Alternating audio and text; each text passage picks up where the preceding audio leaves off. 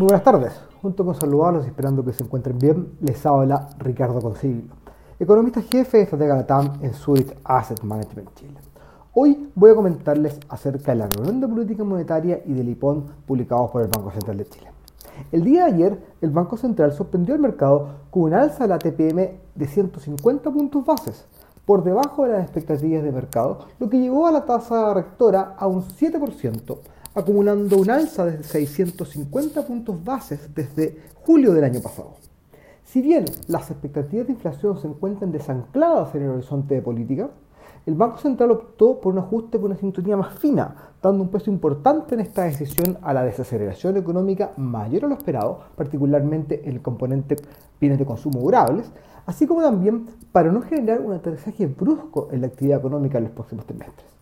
Asimismo, la mayor inflación esperada para este año vendría en menor medida de los excesos de liquidez de los hogares, en donde los saldos en cuentas corriente y vista de personas han disminuido. Además, estimamos que el factor tipo de cambio también podría estar teniendo un rol en la decisión, ya que la apreciación que ha mostrado el tipo de cambio este año le quita algo de presión a los precios, en un escenario en donde el precio, el precio del cobre ha impulsado nuestra moneda, la que de todas maneras se mantiene depreciada, pero en menor medida respecto a lo que teníamos en diciembre del 2021. Dentro del comunicado destacamos el Forward Guidance entregado por la Autoridad Monetaria, en donde señala que los próximos aumentos de tasas serían menores. El escenario descrito en el comunicado fue confirmado por el informe de política monetaria, en donde corrigen a la baja el crecimiento esperado para el 2022 y 2023. Para este año, el centro del rango de crecimiento esperado es de un 1,5%, por debajo del 2% que tenían en el IPOM de diciembre. Mientras que para 2023 el centro del rango se corrige desde un 0,5% a un 0,25% y el rango considera un posible crecimiento económico negativo esperado por parte de la autoridad monetaria.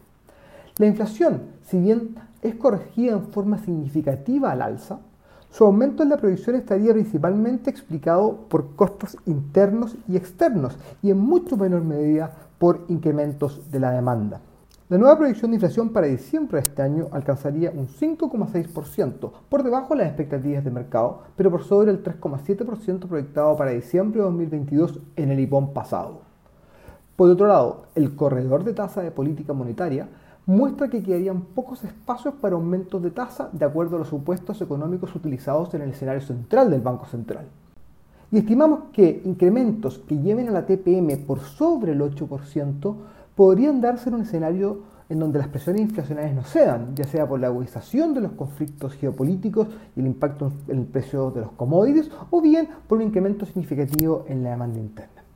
Estimamos que la TPM subiría en 50 puntos bases en cada una de las próximas dos reuniones, alcanzando así un 8% en junio, para luego comenzar un ciclo de relajamiento monetario en el primer trimestre del próximo año.